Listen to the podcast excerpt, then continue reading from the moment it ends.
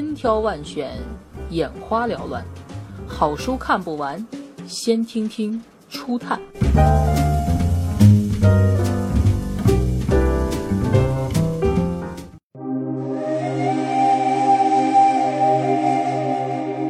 针尖上的天使，针尖上的天使是一部具有多层复杂结构的记录体小说。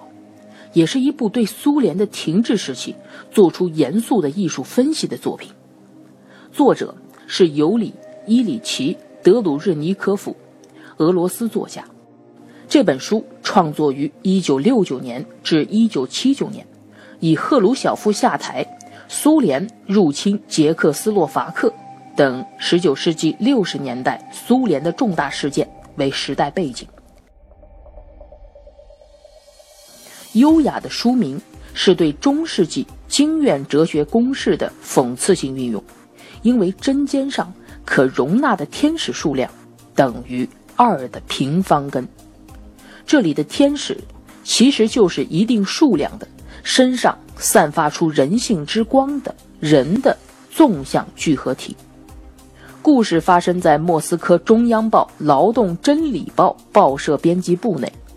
由一组细致淋漓的人物速写构成，他们分别是报社主编、副主编、审查人员、编辑、打字员以及周边角色。在历时六十七天的故事中，每个人的生活都多少被一部地下出版物搅乱了阵脚。地下出版物是一份手稿，是法国旅行家。德库斯汀公爵在两百多年前写下的1839年的俄国旅行风物记坠入禁书的命运，是由于库斯汀的辛辣描写直击俄国政府的臃肿和黑暗。这些特质不曾在两百年的进化中消失。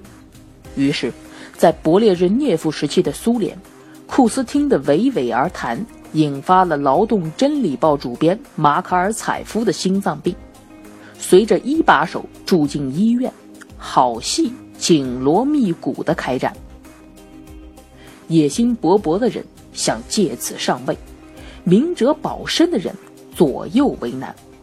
报社的年轻男女忙着恋爱、外遇以及赚外快，他们当中有崇高者，也有媚俗者。更有利欲熏心的投机分子，但无论是哪一种，他们的命运都不在自己手中。很特别的，作者给每个章节一名主人公，章节的开端一律是公文或私人格式的履历。还有什么比履历更能说明一个人？同时，又有什么比履历更难以代表一个人呢？履历之后是对人物的侧写，荒谬的色彩充斥其间，如那位无止境坠落的马尔科维奇，他是最优秀的编辑，同时也是为苏联的大小会议实际捉刀转门的影子写手。犹太人马尔科维奇因为自己的族裔吃过不少苦头，办事员的笔误使他成了应节一族。又莫名其妙地成了子虚乌有的应节一国特务。他在古拉格的集中营待过，身心都被摧残的早衰，剩下的只有一点谨慎的好心，想保住锐气难掩的年轻编辑列夫。而列夫是最初流传手稿的人，在他制作手稿拷贝的过程中，有人。收买了打字员，使手稿多了一份。正是这份多出来的手稿被人刻意放入主编的办公室，才导致一系列混乱与动荡。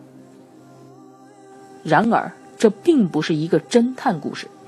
当故事进行到一半，每个人的立场和动机已然分明。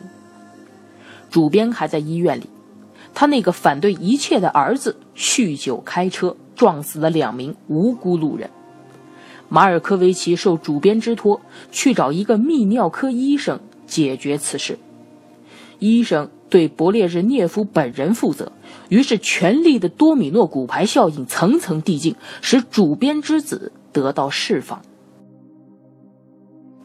另一方面，列夫的情人娜佳是报社的打字员，同时也是克格勃将军的女儿。她没能阻止爱人被捕，在绝望中自杀。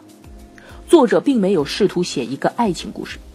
娜佳的感情带着点青春期的固执和盲目，打动他的也许不是列夫身为记者的正义感，而是因为列夫娶了他在少女时代崇拜的老师。而这才更像一场会发生在那个荒诞时期的严肃爱情。列夫、马尔科维奇、娜加，以及另外一两个保有良知的人物，构成了小说标题中的天使。